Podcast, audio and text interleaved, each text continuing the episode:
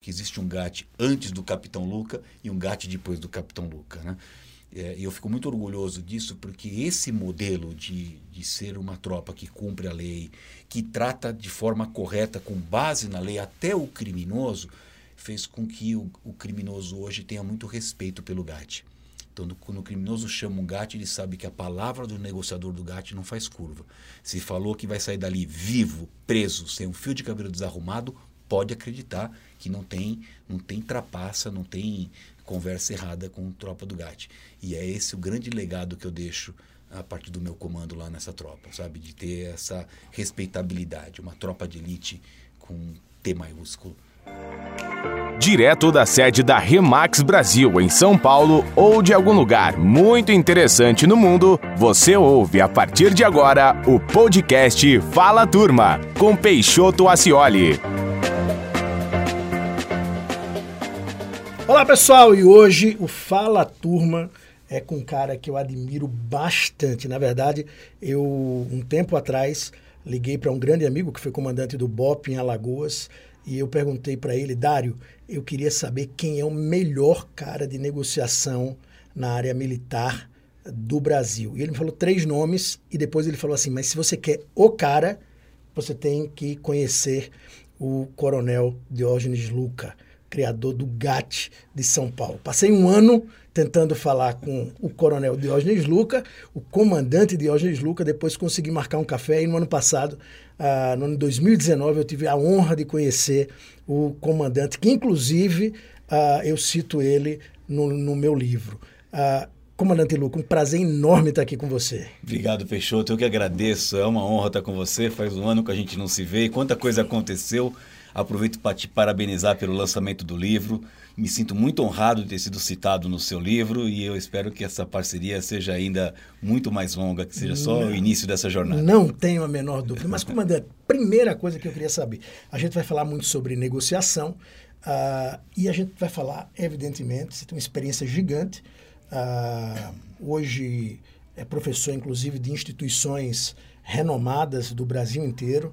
Uh, mas eu queria saber um pouquinho da história do comandante Luca, uh, tanto na área militar quanto acadêmica. Me fala um pouco sobre esse background que você tem. Pois é, eu entrei na polícia muito novo, né? Eu entrei com 15 anos na instituição, na, na década de 80, exatamente 1980 foi o ano que eu entrei.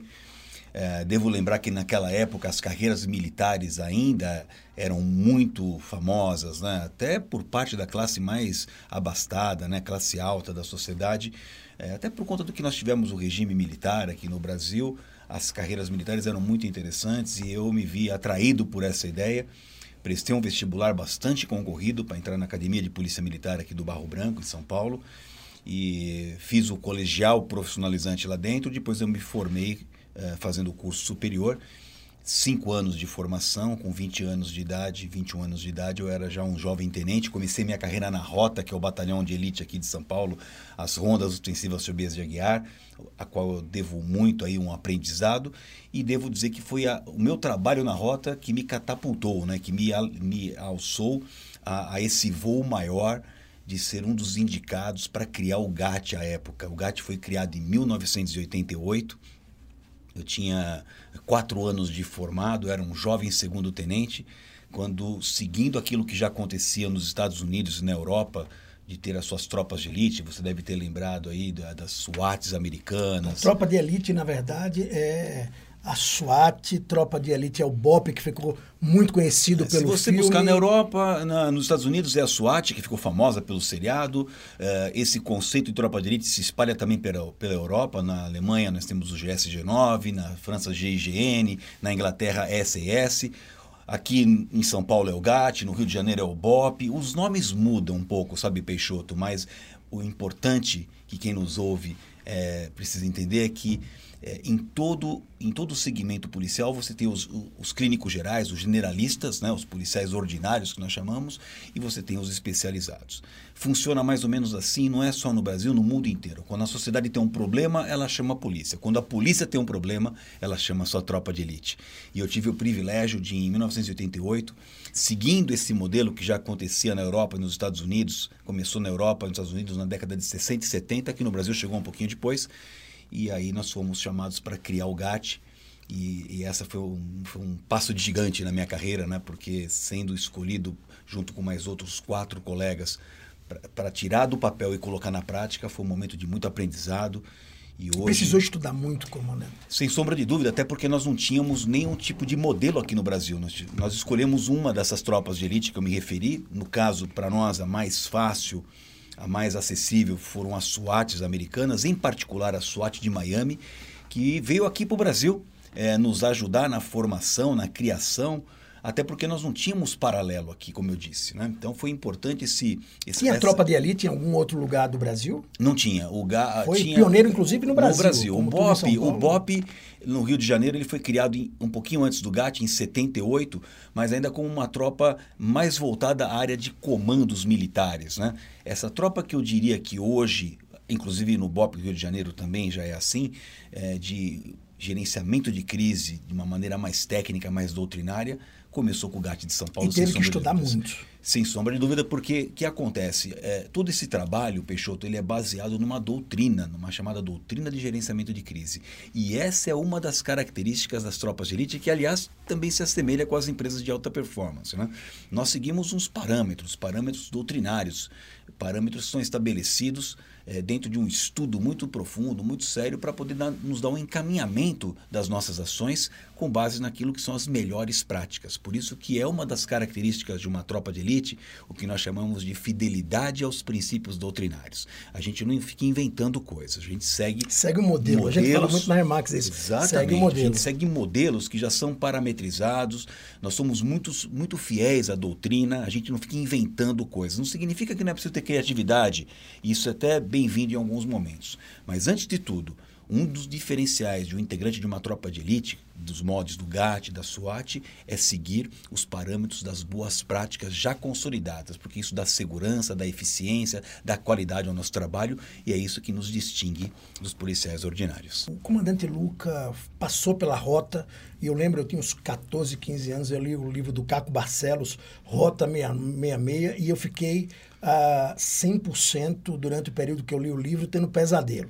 Depois, o GAT, a criação em 1988, ainda certamente um, um comando mais agressivo, um comando mais duro, algo uh, que por exemplo, no Rio de Janeiro se falou muito, até conheci um deputado uh, lá que no cartão dele tinha bandido bom é bandido morto. Né? Então, a, a negociação era primeiro você atirava e depois você renegociava. O que mudou? Nossa, né? Fala um pouco dessa trajetória. É, não, isso foi, é, essa sua pergunta é mágica, ela é muito, muito importante. Primeiro porque eu também fui formado nessa, nesse caldo cultural do bandido bom, bandido morto, sabe? Só que é, esse momento que eu saí do GAT, dos, dos zero aos quatro primeiros anos, eu fui fundador e, e, começamos os primeiros trabalhos. Depois eu saí do GAT e fiquei seis anos fora em outras atividades, é, inclusive no mundo acadêmico. E quando eu voltei para o GAT em 1900... Quando você fala muito mundo acadêmico, ah, você fala em que? Fiz faculdade, graduação, fiz você graduação, fez graduação em Eu fiz graduação em Direito, Educação Física e também, é, não terminado, né, mas eu me, me, me encaminhei na filosofia. Né? E, e essa aproximação das humanidades, e obviamente até uma experiência que eu tive por conta de estar também nesse período de afastamento, desses seis anos que eu fiquei fora do GAT, dois, dois anos eu fiquei numa empresa privada, eu, eu arejei minha mente um pouquinho fora, numa licença especial que eu tirei da polícia. É, isso me fez, quando voltei para o GAT, na condição de comandante, fazer uma guinada 180 graus. E agora é a resposta à sua pergunta. O, o nosso, nosso modelo aqui da, de sociedade, quando a gente fala que o brasileiro é cordial, né? Muitas se confunde esse cordial com é, educado, atencioso, mas o cordial vem de emocional, de cordes, coração. Nós somos é, muito emocionais. E diante de situações tão graves de violência urbana, para boa parte da sociedade, e infelizmente por parte de alguns policiais também, alguns profissionais da área, e inclusive alguns políticos, essa expressão que você utilizou, bandido bom é bandido morto, ainda é muito frequente. Se você for nos bares, restaurantes, nas conversas de famílias, nos churrascos de família, muita gente vai falar isso. Só que isso é um erro, um erro gravíssimo. E aqui, para você que nos ouve, é muito importante ter essa ideia de que bandido bom é bandido preso Bandido bom é bandido que a polícia atua cumprindo a lei. Um bom policial ele deve ser um fiel observador da lei. Primeiro aspecto. Segundo aspecto, uma boa polícia, Peixoto, não é uma polícia que foca no bandido, é uma polícia que foca no cidadão.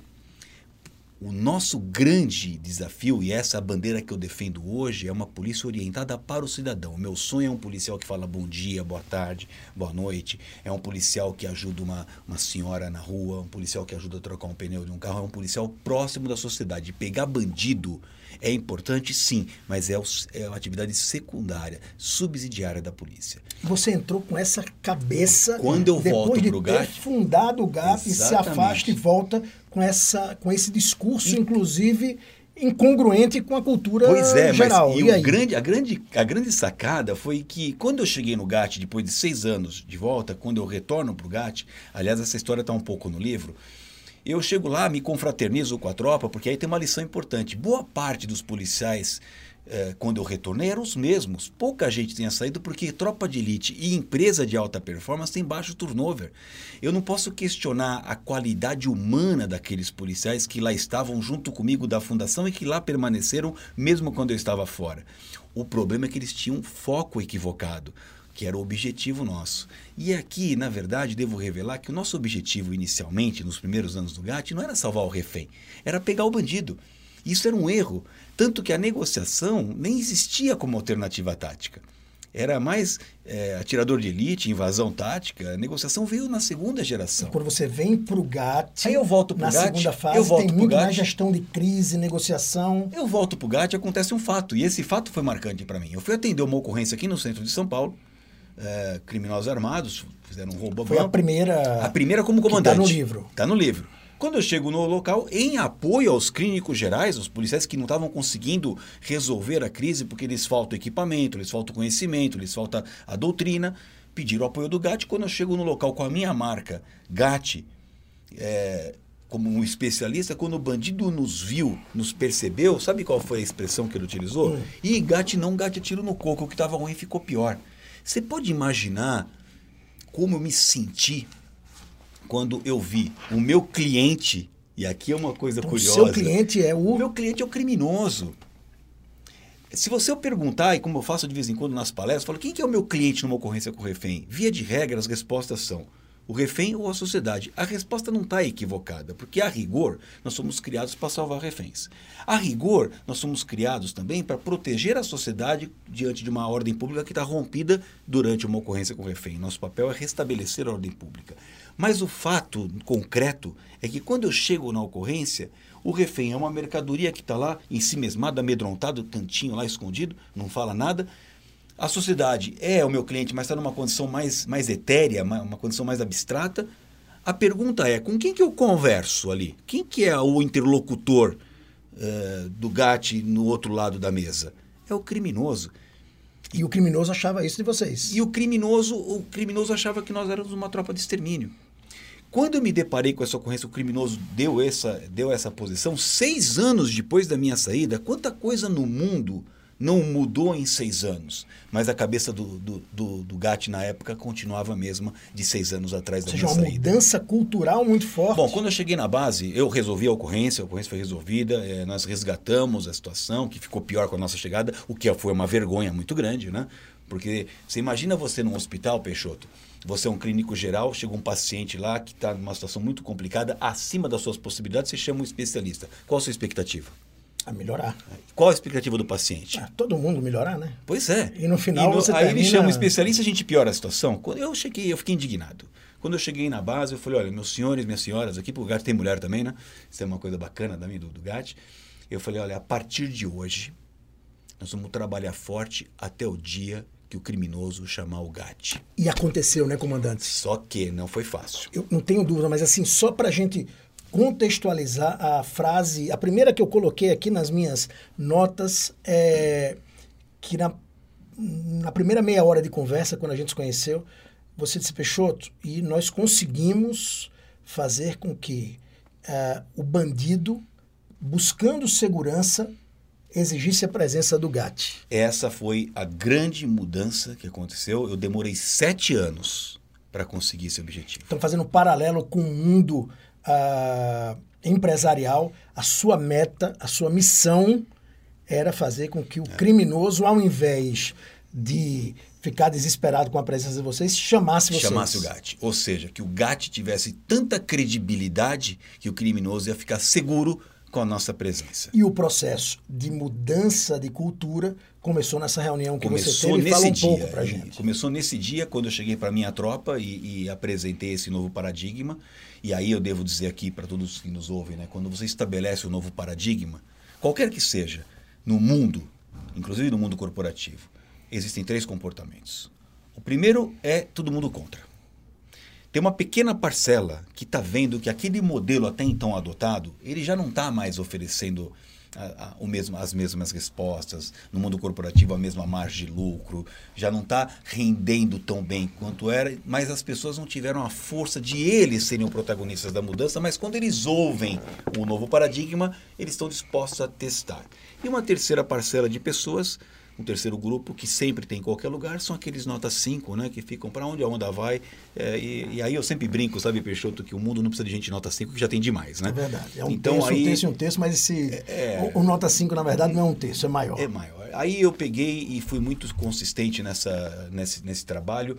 Foram sete anos trabalhando em cima de, de critérios que, inclusive, estão no livro para poder, ao final do sétimo ano da minha gestão, e, e foi muito bacana, porque quase foi um presente para mim, porque coincidiu meio mais ou menos com a minha saída do GAT, próximo da minha promoção a major. Na época, o cargo do comandante do GAT era de capitão, e, e com a promoção ia sair. E na minha última ocorrência, e essa história está no livro, quando nós chegamos no local e o criminoso soube que o GAT estava lá, ele ficou muito mais tranquilo. Ou seja, que ele tinha garantia, é. primeiro, que ele seria punido, é, a lei vai ser cumprida de qualquer jeito. O criminoso, numa ocorrência com refém, Peixoto, é bom que todo mundo saiba, ele só tem dois destinos. Ou ele vai para o cemitério, ou ele vai para a cadeia. Não tem outra alternativa. A, a, beleza da minha arte, como policial negociador, é fazer o sujeito ir para a cadeia feliz porque fez um bom negócio. Essa é a beleza da minha arte. Sair convencido de que naquele, naquela circunstância, inclusive no mundo corporativo, a gente chama isso de, de MAN, melhor acordo possível negociado. Inclusive é a, é a técnica de Harvard, que eu dou aula em cima desse modelo. Né? Então, lá eles chamam de BATNA, né, que é a mesma expressão em inglês, mas aqui a gente chama de MAN, que criminoso é um bom negócio ir para a cadeia, porque não tem outra alternativa a não ser ir para a cadeia ou ir para o cemitério. Né? Se alguém acha que eu posso chegar lá, por exemplo, e falar, não, dou aqui 100 reais, vai tomar um lanche, vai refrescar a cabeça, tomar um sorvete, eu não posso fazer isso. A lei me dá limites de atuação.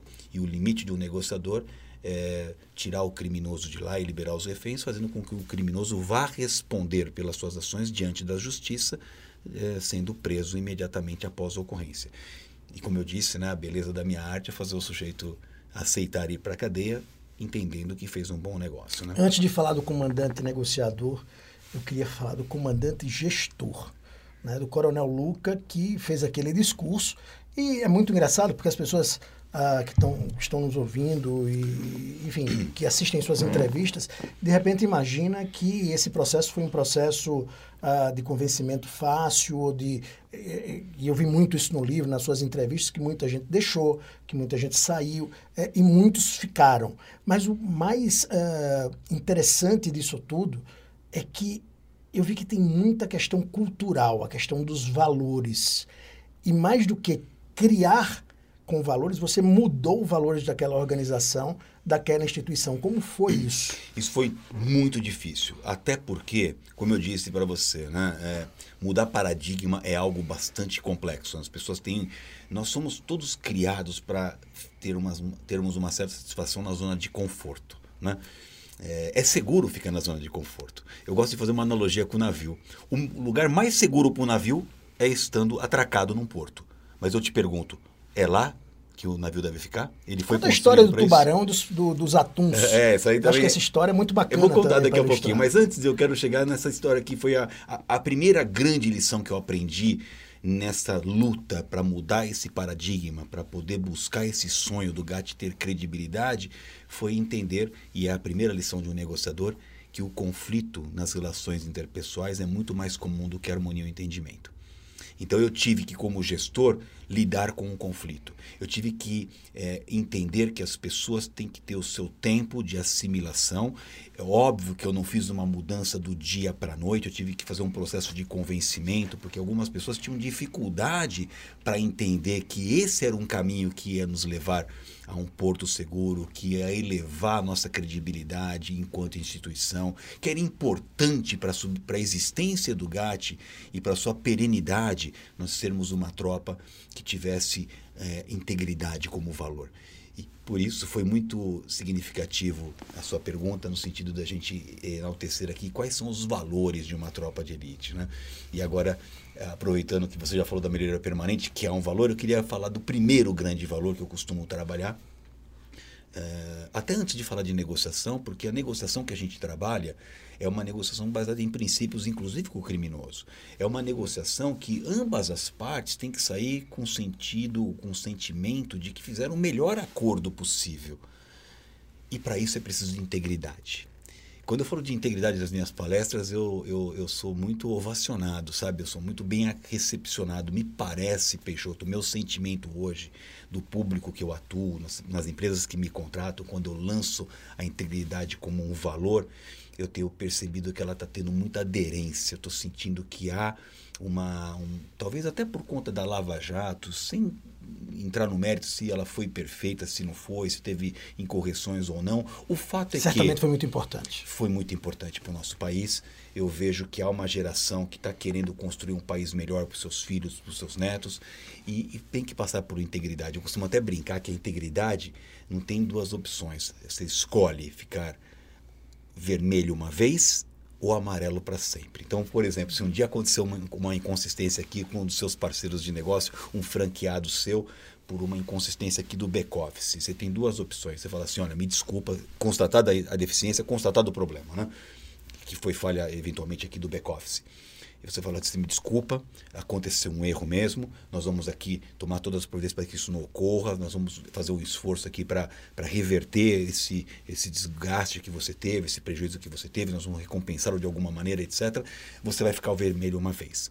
Ao passo que, se você é, em come, começar, como eu costumo brincar nas palestras, com enrolation embromation, sabe? Aquela coisa de, é, de ficar se evadindo, se ficar dando escapatórias. Que é o que né? muitas pessoas e muitas empresas fazem, aí, o que é péssimo. Aí né? é péssimo, porque você vai ficar amarelo sempre. É uma mentira atrás da outra. Por isso eu sempre começo, quando eu falo dos valores de uma tropa de elite aplicados às empresas de alta performance, a integridade é um valor importantíssimo. A integridade é algo que deve ser cultuado, é um exercício permanente.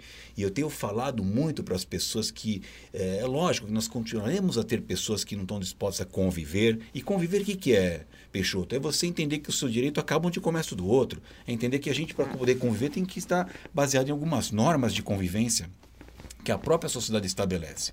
É um exercício, e não é muito fácil, né?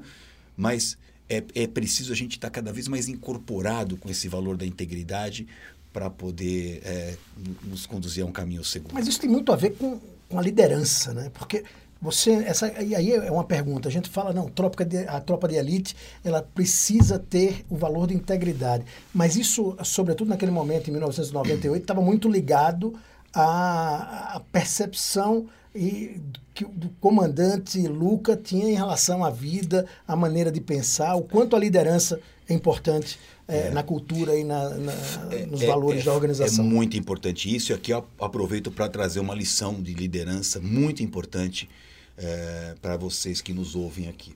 Um líder, ele delega tarefas, jamais responsabilidade porque a responsabilidade, Peixoto, é indelegável. Então você aqui é o CEO da Remax é, aqui no Brasil. Na nossa visão, sob o ponto de vista de um integrante de uma tropa de elite, no meu caso, por exemplo, olhando aqui para você, eu tenho comigo convicção de que tudo de bom e tudo de ruim que acontece aqui é sua responsabilidade. Como você só tem duas pernas, dois braços e 24 horas, você tem uma equipe que te ajuda a fazer as coisas, mas a responsabilidade é tua. Aliás, nas minhas palestras eu tenho falado para os alunos de MBA, que eu dou aula na Fundação Instituto de Administração, que é a FIA, famosa aqui em São Paulo. FIA USP, né? É, eu tenho dito para as pessoas o seguinte: não pense em você que quando você é gerente, que quando você for diretor vai estar feita a felicidade. Ou com você diretor, quando você for vice-presidente, vai estar não, feita é cada a felicidade. Vez mais difícil, né? Quanto mais você sobe, mais menor é o espaço. E menor você fica. Maior né? a responsabilidade. Assim, é, mais só você fica, né? É, eu até faço uma brincadeira para eles assim, falando o seguinte: olha, você acha que. É, você, como gerente, tem que apresentar um projeto para o diretor, você pede para ele uma audiência de 50 minutos, faz um PowerPoint lá para o cara para sentar.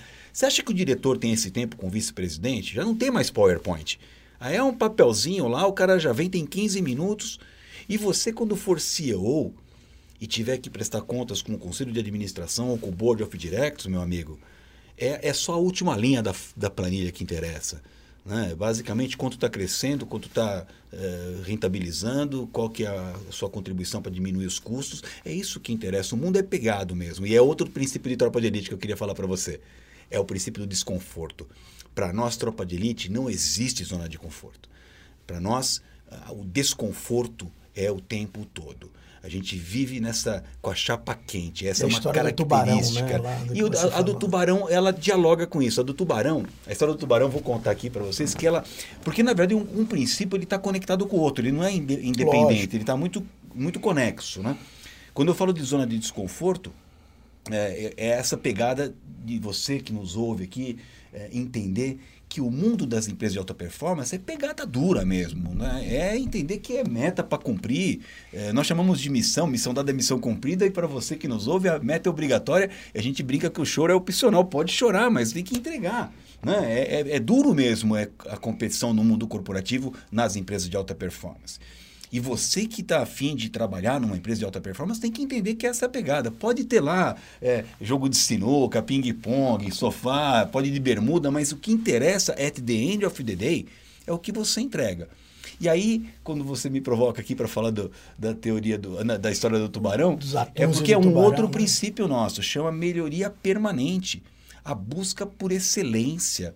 A gente tem esse princípio até inspirado na cultura japonesa do kaizen que é exatamente essa melhoria permanente. A história do tubarão, para você que nos ouve, é que os japoneses que têm essa cultura de, né, na sua culinária, o peixe como uma coisa bastante importante no cardápio da alimentação japonesa, e eles são, obviamente, por conta do litoral, famosos pescadores, eles eram aptos para buscar aqueles atuns azuis, né? No alto altíssimo mar. mar né? Altíssimo mar, cinco dias de viagem para ir, cinco dias para voltar, chegavam lá no porto de Tóquio com aqueles atuns enormes, né? milhares de dólares. Tem até documentários na Discovery aí, nos canais pagos aí de, desses atuns, dos leilões que são feitos no mercado de Tóquio.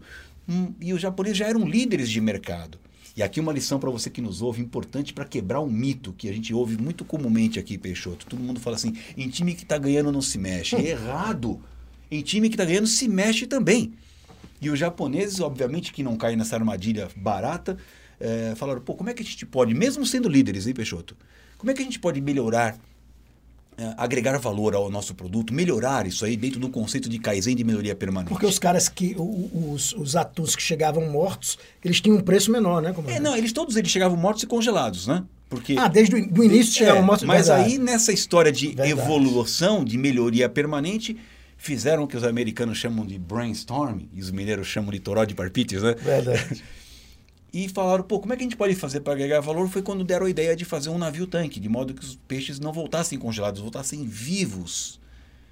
E na hora que fizeram os navios-tanque, colocavam os peixes no tanque, voltavam cinco dias de viagem de volta, e o peixe chegava vivo no porto de Tóquio para o leilão, o, um, peixe in, in, in natura, é óbvio que ganhou valor no produto. E alguém pode estar pensando, bom, e aí eles ficaram felizes? Claro que não, porque a melhoria é permanente.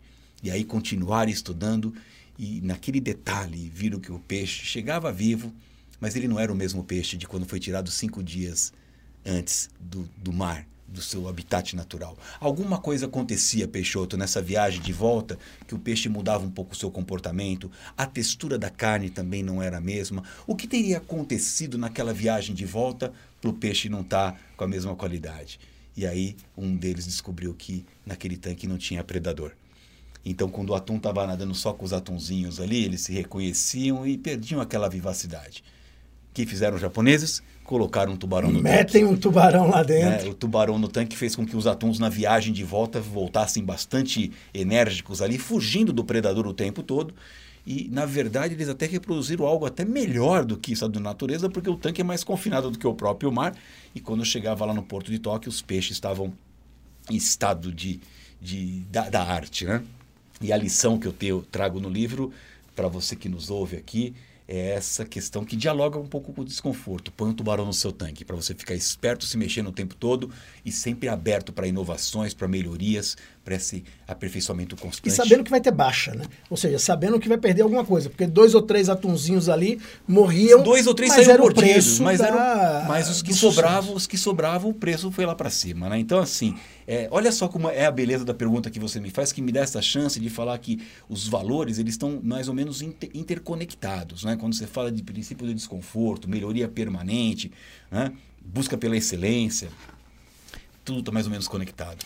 Agora vamos falar com o comandante Luca, negociador. Um cara que nunca perdeu um refém. Né? Nos anos todos de GATT, você nunca perdeu o refém.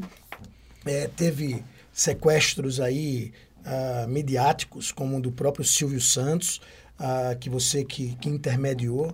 Ah, aliás, vocês precisam ler o livro do comandante, que é O Negociador, ah, Diógenes Luca. Muito bacana o livro, é fantástico. É um, um dos livros meus de cabeceira em relação à negociação, todo rabiscado. E, e aí eu queria saber, comandante, ah, quem é o comandante Luca negociador? Como foi que ele se preparou para é, para ser quem ele é? Eu faço essa pergunta para as pessoas, eu falo assim, vocês que estão vendo aqui a minha trajetória, estão sabendo que eu atuei mais de 100 ocorrências, como é que vocês acham que ficava o meu coração quando eu chegava numa ocorrência com refém? Eu faço essa provocação e invariavelmente as, perguntas, as respostas são assim, nossa, estava acelerado. Eu falo, não, não, não estava. Sabe por quê?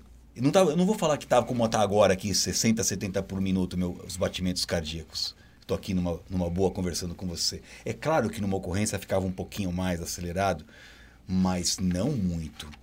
E por que, Peixoto? Porque uma das coisas, aliás, eu trago no livro, é que eu me preparei para fazer o que eu fazia. Eu estudei. É o sistema que eu vou até falar um palavrãozinho aqui, é o chamado sistema bunda-cadeira, sabe? Senta e estuda, senta e lê. Então eu tive muito acesso à doutrina, eu li muitos livros, eu fiz vários cursos nessa área e eu me apropriei Fez de... curso, fez curso onde? Fiz comandante? curso na Argentina, fiz curso. A Argentina tem um- uma equipe de negociadores muito importante. Na crise da Argentina, na década de 60 e 70, eh, tinha muita, muito suicídio na Argentina. Foi criado um grupo para tratar disso aí. Eu fiz curso né, com esse grupo. Eu fiz curso nos Estados Unidos, eu fiz curso em Israel. Eu visitei a Guarda Civil Espanhola. eh, também in- intercâmbios. É- Essa é uma das características das tropas de elite. A gente se troca, a gente troca muita figurinha uns com os outros, né? Os princípios, os valores são os mesmos, então há muito intercâmbio de, de instrução e de, e de conhecimento. Então tudo isso serviu para formar uma base sólida, de modo que quando eu chegava na ocorrência, Peixoto, é, as coisas brotavam da minha mente, sabe? Eu, eu tinha tudo mais ou menos memorizado, eu sabia o que fazer. É, é mais ou menos o que acontece quando você vai num centro cirúrgico e tem um neurocirurgião para uma cirurgia que é um super especialista. Ele está ali, ele, ele fez cinco anos de residência, sabe? Ele fe... Então as coisas brotam, ele é o cara que vai resolver o problema. E essa tranquilidade, por conta do conhecimento que eu obtive, por intermédio desses cursos, dessas, desses encontros, dessa formação toda e das leituras, me deu muitas condições de, de resolver as ocorrências nesse modo. Eu vou dizer para você que, óbvio, nem todas foram fáceis, algumas demoraram mais tempo. Você teve negociação de 24 horas. Eu tive negociações de 24 horas, tive negociações de varar à noite, é, complexas, mas assim, é, eu tive muito sucesso porque eu tinha muita consciência daquilo que era o meu papel. Então, Né? primeira coisa, muita preparação. Muita preparação. Ou seja, para ser um negociador, ah, você precisa. Aliás, para qualquer coisa na vida, precisa ser bom, você precisa ter muita preparação. É. Você teve. Ah, seguido, seguido da preparação, para mim, a questão dos valores e princípios, cultura, está muito aderente ao seu perfil ah, de líder. Você também falou para a gente. É, o que é que precisa mais para ter uma boa negociação, comandante? Eu diria que é, é, é um segundo. Eu sempre falo de dois aspectos para ser um bom negociador. É uma espécie de inteligência para esse tipo de atividade. Eu costumo definir a inteligência como uma coisa muito multifacetada, sabe? Você tem um, um jogador de futebol, por exemplo, um Neymar, que ele tem uma inteligência motora é inquestionável a capacidade que ele tem para transformar em gesto motor aquilo que é o comando do seu cérebro. Né? Essa capacidade é, é invejável. Você pega, é, um, um, você pega um artista, por exemplo, um escultor, Diz a lenda, Peixoto, que o escultor, quando ele olha uma rocha, ele já vê a escultura, ele só vai tirar os excessos. Né? Você pega um sujeito para fazer uma música, para fazer um filme. Eu assisti agora esse filme que ganhou o Oscar aí, que aliás foi inédito, né? ganhou o Oscar de melhor filme estrangeiro e de melhor filme numa mesma cerimônia. Nunca aconteceu né? o Parasita. Quando acabou o filme, eu fiquei parado ali e falei, meu Deus, onde está a criatividade desse, desse diretor? Como é que, que gênio o cara criar uma história como essa que a cada momento ela tem uma, uma coisa reveladora é uma inteligência para isso. E eu diria que para negociação, Peixoto, também precisa ter uma certa inteligência que eu diria, eu vou chamar de, de forma genérica, uma inteligência verbal. Não é para qualquer um a capacidade de se comunicar com a outra pessoa, de interagir com outro então, ser comunicação humano. é um fato Eu diria que sim. Eu diria que essa inteligência, eu vou chamar de inteligência de forma genérica, a inteligência verbal e conhecimento. Mas se você falar para mim, Lucas, está me trazendo dois, dois, dois ingredientes, né? Qual que é o mais importante? Conhecimento, sem sombra de dúvida. Eu diria que uma pessoa que tem conhecimento, ele vai ser um bom negociador. Agora, se ele tiver um bom conhecimento e tiver também as habilidades de, de comunicação interpessoal, aí ele vira um virtuose. Aí ele vira um cara assim fora, bastante fora da curva, muito, quase que um expert. Então são os dois requisitos. Aliás, eu falo isso nas minhas aulas. Para ser um bom negociador é uma certa, uma certa tendência, uma certa inteligência verbal, de comunicação mesmo, e também essa questão do conhecimento que é determinante. Aí a gente fala de potencial, fala de desempenho, né? Tava, tava bem isso claro no seu livro, a competência. Isso está reunindo no que você está falando e fala do comprometimento. Exatamente. Esse é um outro ponto que eu vi no livro que você bate é, muito. É, exatamente, porque aí que acontece? Uma coisa importante, para você que nos ouve também é determinante isso, é de entender que o trabalho de negociação é um trabalho em equipe em essência. Mas o, o, trabalho em equipe de uma tropa de elite e de uma empresa de alta performance não pode ser entendido de uma maneira assim, olha, por exemplo, aqui você na Remax, você tem o seu departamento de RH, você tem um departamento de jurídico e cada um... Não, não é assim. Eu vou resumir para você aqui que nos ouve o que, que é um trabalho de equipe para uma empresa de alta performance ou para uma tropa de elite. Ele se assemelha a a faxineira da NASA. Se você for na NASA e falar para a faxineira qual que é a tua missão aqui, ela vai te responder: minha missão é ajudar por um foguete na Lua. A minha tarefa é manter o chão limpo. Se você for na usina Santo Antônio, lá no Rio Madeira, e perguntar para um funcionário lá qual que é a tua missão aqui, ele vai falar: minha missão é pôr um ponto de luz na casa de um brasileiro a 3 mil quilômetros daqui, de modo que uma mãe possa dar banho quente no filho. A minha tarefa é produzir energia elétrica. E eles não brincam com meta. E, e meta é para ser cumprida.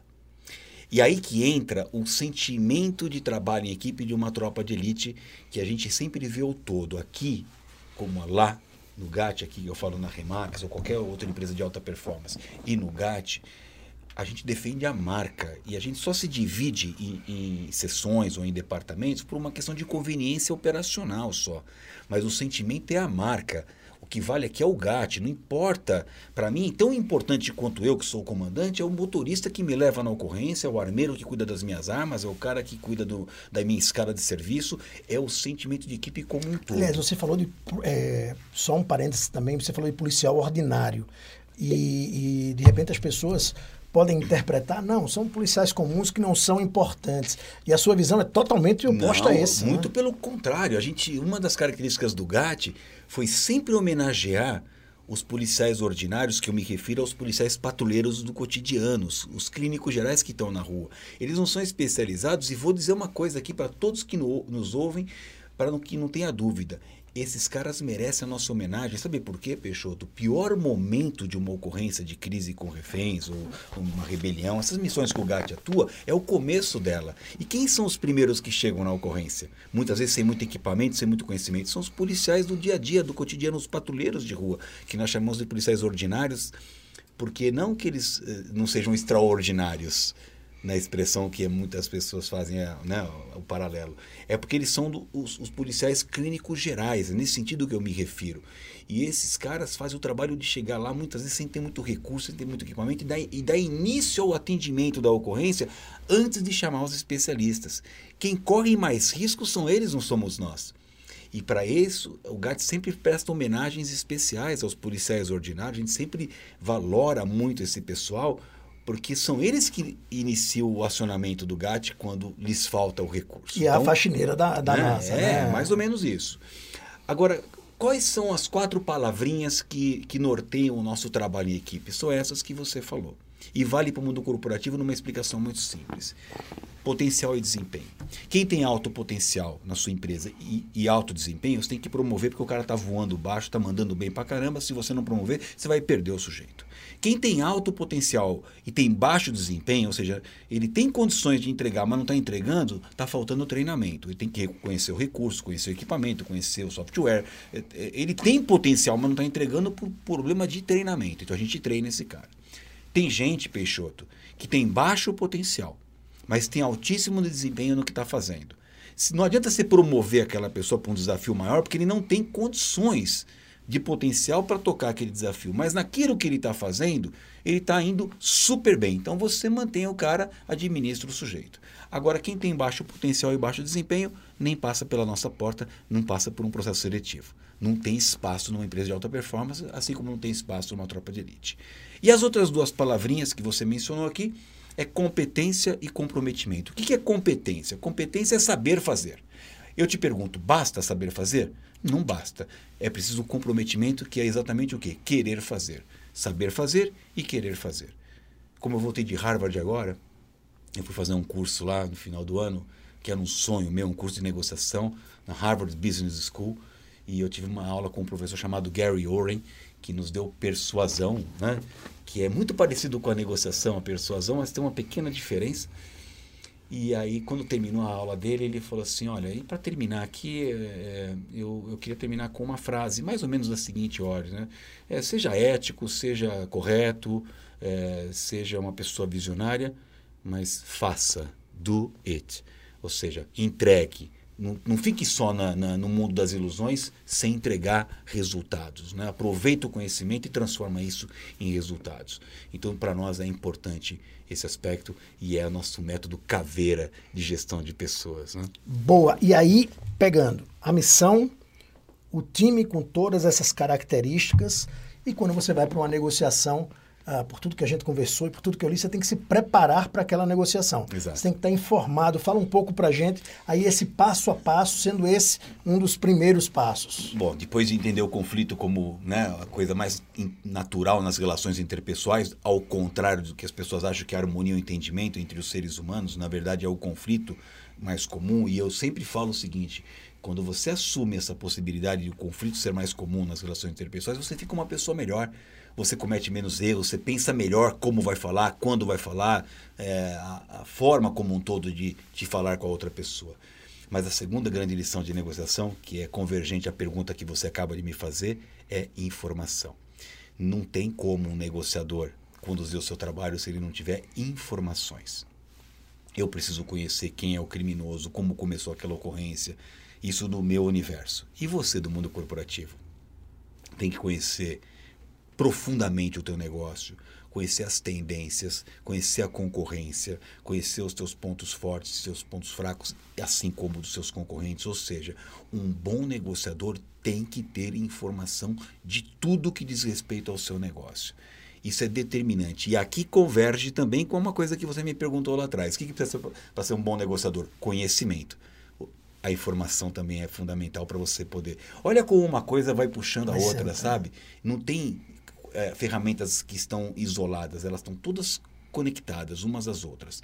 Quando eu falo para você ser um bom negociador, é importante você conhecer a doutrina, as boas práticas, assim como também é importante você conhecer tudo que diz respeito à outra parte. Quando você tem informação, você consegue fazer um rapport com a outra pessoa. De repente, você soube por um estudo nas redes sociais que aquela pessoa tem uma predileção por um esporte ou algum hobby e você já chega lá e já puxa uma conversa com ela. Como aconteceu comigo aqui agora, quando você chegou aqui, você falou: olha, eu queria que você levasse sua esposa né, Olga, num evento, você, pô, você, como é que eu me sinto? Eu me sinto acarinhado, eu me sinto abraçado, eu me sinto sujeito da relação. Você não só me convidou, mas você sabe até o nome da minha esposa. Né? Então, tudo isso. Mas tem que ser um processo gera... meio natural, né, comandante? Porque hum. às vezes eu percebo, e indo um pouco da informação, ah, é óbvio que isso faz parte de uma técnica é, e sobretudo no, no GATS, sobretudo numa tropa é, de elite, mas no dia a dia corporativo é, é muito importante que você se ah, de fato se interesse verdadeiramente pela outra pessoa. Pois é, mas olha, eu vou falar uma coisa para você. Isso parece tão óbvio, né? Mas é tão pouco aplicado. Eu, eu tenho observado isso, sabe? Até nas minhas aulas eu exploro isso com os alunos. Essa necessidade que nós devemos ter como objetivo principal de fazer a outra pessoa se sentir sujeito da relação, dela se sentir importante. Isso para um negociador é fundamental. Quando você faz assim para mim com um gesto de cabeça, ou quando você anota alguma coisa que eu, que eu acabo de falar, isso me reforça um sentimento de, de, de que eu estou tendo uma aderência naquilo que é o meu argumento com você, que eu estou sendo importante nessa conversa.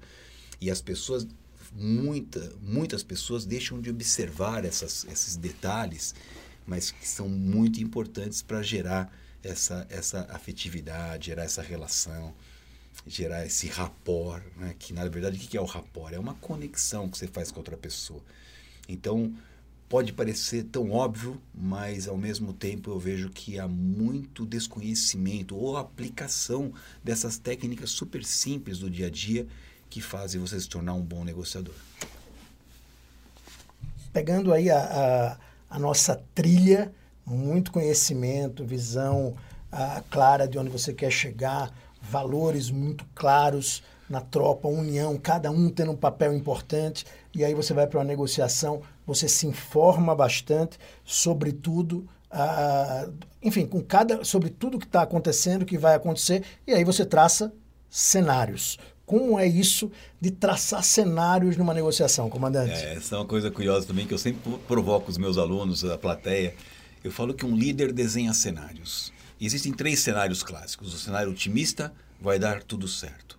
O cenário realista, que é observando as condições do momento, as tendências do que está acontecendo no dia a dia, é, para onde a coisa tende a acontecer de acordo com os parâmetros que nós temos momentâneos.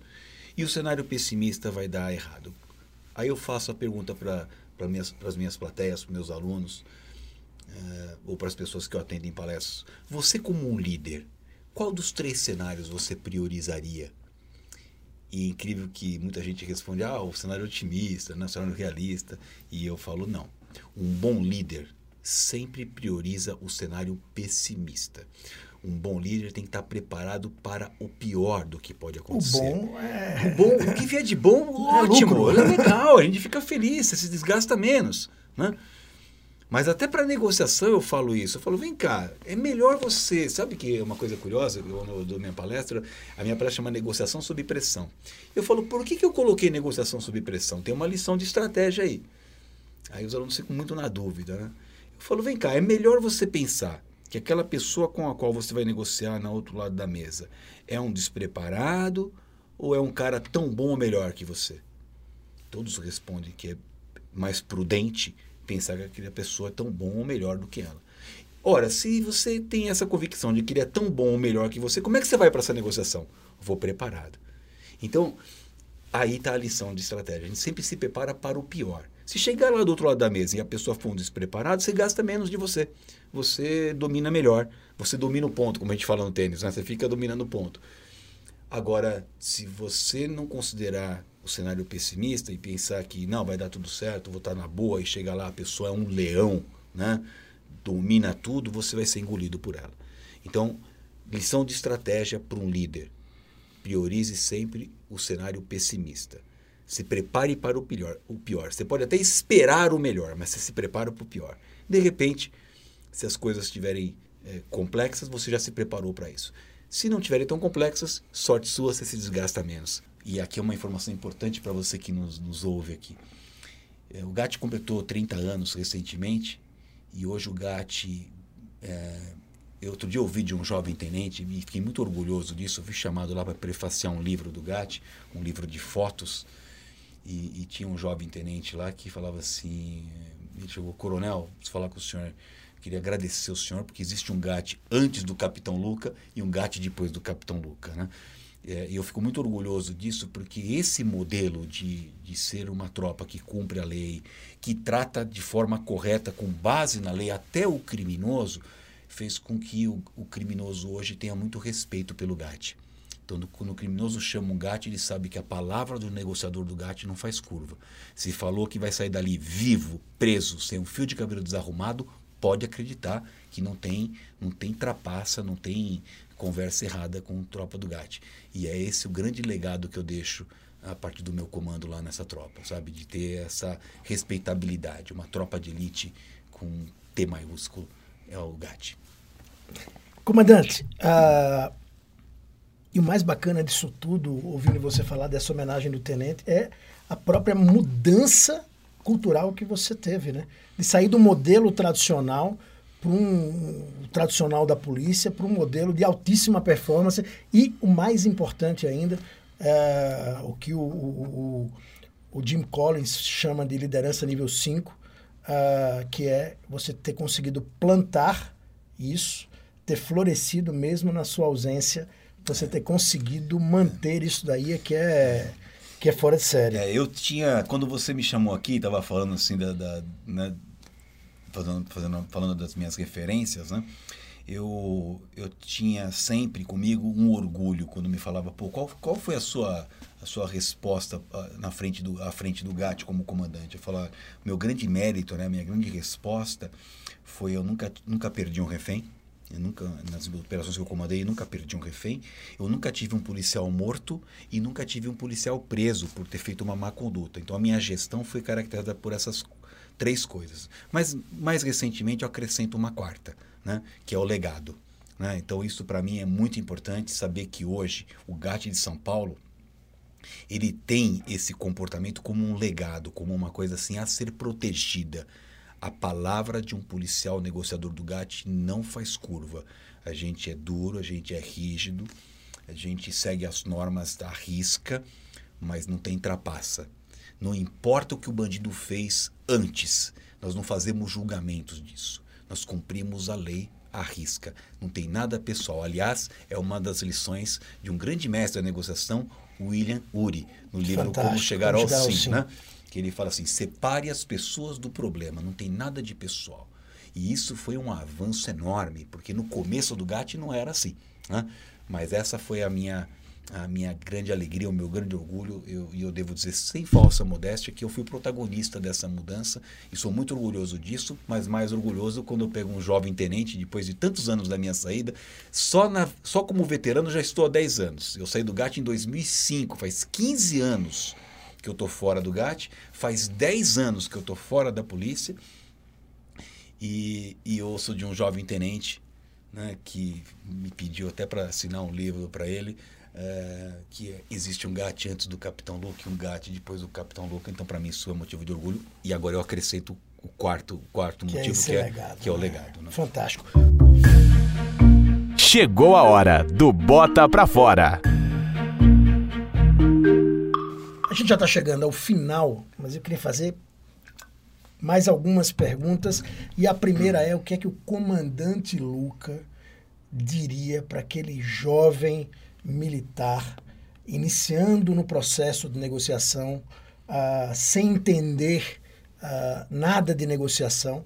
Uh, e aí, 25 anos, 30 anos atrás, não sei quando você começou a estudar negociação muito a sério, mas lá no começo da sua carreira, o que é que você diria, as dicas que você deixaria de maneira muito breve para esse novo negociador, que era esse, é, esse militar novinho lá chamado Diógenes Luca?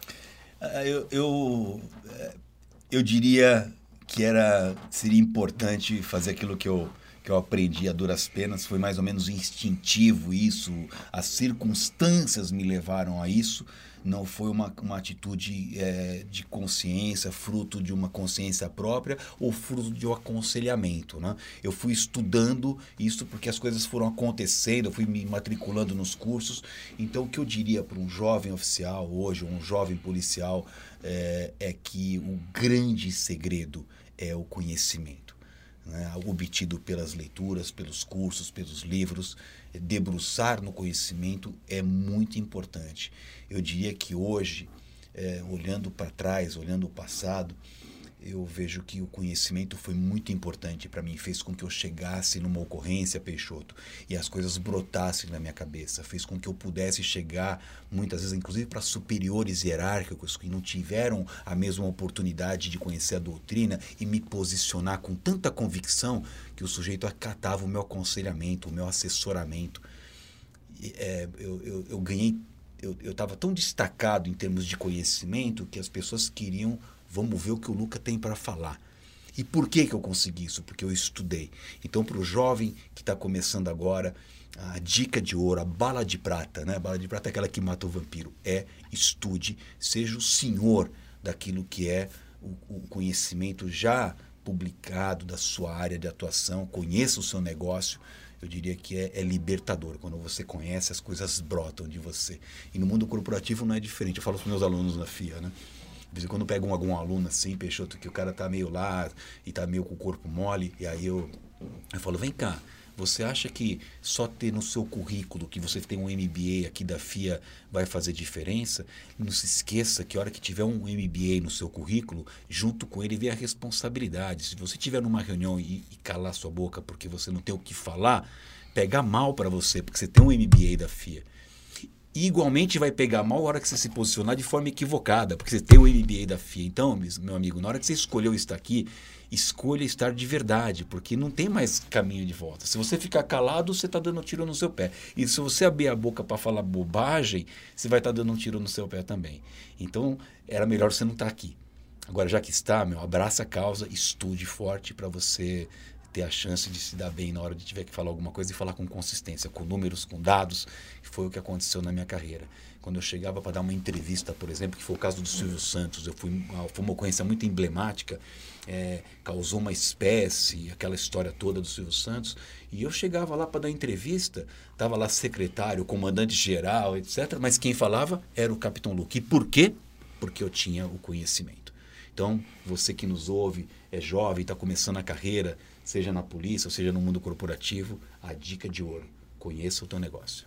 Comandante, ah, sem dúvida alguma, ah, e cada vez que eu converso ah, mais com o senhor, cada vez que eu leio, eu só tenho a concordar com o Dário, esse meu amigo do BOP lá em Alagoas, que hoje mora no Rio de Janeiro, do, do quão esse coronel, que é um cara que eu tenho uma admiração muito grande, é, do quão competente você é, não só como negociador, como militar, e que dá muito orgulho para gente. Mas eu queria saber qual foi o preço que você pagou para ser esse cara tão, tão competente, tão que faz tantas entregas e, e que dá tanto orgulho para quem conhece e, e para nossa sociedade. Qual foi o preço que você pagou? É, eu diria, e é uma, uma lição importante, sabe, Peixoto? É, existe o seu tempo e existe o tempo das coisas. E às vezes eles não são congruentes. O tempo das coisas são diferentes. Vou dar um exemplo para responder sua pergunta. Quando eu cheguei para negociar com o GAT, na época, da, no início da minha carreira, eu percebi que o criminoso ele ficava muito assustado quando via uma farda camuflada, que são típicas das tropas de elite, ou preto camuflada. Ele ficava mais, mais inseguro, ele ficava mais preocupado. Isso atrapalhava o comportamento do criminoso. E aquela época, eu, eu percebendo isso como negociador, eu determinei como comandante que nós íamos negociar em trajes civis ou com um uniforme da polícia mais palatável, fora do camuflado, um uniforme mais social. E fiz isso para tentar abrandar um pouco aquela, aquele impacto visual. Eu fui muito questionado, eu fui muito criticado, as pessoas não entendiam, porque existiam algumas tradições que eu quebrei por conta do objetivo do meu negócio. Isso me custou um preço. Hoje, vai no GAT, vai no BOP do Rio de Janeiro, você vai ver que a, a uniforme dos negociadores é uma camisa polo azul clarinha. Aquilo que eu fazia lá atrás hoje virou regra. Mas à época é, eu fui muito questionado. Por quê? Porque o meu tempo não era o tempo das coisas. E naturalmente, por conta desses atritos, a gente vai sofrendo alguns tipos de questionamentos. Como você pode ver, o preço a pagar. Eu terminei minha carreira como tenente-coronel e não como coronel Fuda, eu não fui até o último posto da polícia. Um pouco por conta dessas dessas rusgas, dessas questões que, que acabar, acabaram atrapalhando um pouco a carreira. Mas, a hora que eu olho hoje e vejo o legado que ficou, para mim isso é irrelevante. Isso não vale nada para mim. O que vale é ver aquilo que eu fazia lá atrás sendo aplicado hoje. O que vale para mim, uma maior prêmio, a minha estrela gemada, a terceira estrela gemada, ela vem quando um tenente fala: existe um gato antes do Capitão Luca e um gato depois do Capitão Luca. Aí tudo vale a pena. Isso é muito bom. Eu conversei aqui no Fala Turma, uma conversa sem filtro com o comandante Luca, um dos maiores negociadores da polícia do mundo inteiro. Comandante, muito obrigado pelo Fechou. carinho, pela atenção e por ter vindo até aqui na sede da Remax Brasil. Eu que agradeço, é uma honra para mim estar aqui com você novamente. Muito obrigado a você que nos escutou nesse longo podcast que realmente foi aberto, né? Foi um livre pensar aqui. Super abraço a todos vocês, força e honra. Vamos que vamos! Você acaba de ouvir o podcast Fala Turma. E se você quer acompanhar, comentar ou sugerir algo, vai lá no Instagram do Peixoto Acioli e fala direto com ele. O endereço é arroba Peixoto Acioli. A-C-C-Y-O-L-I. A gente se encontra no próximo episódio.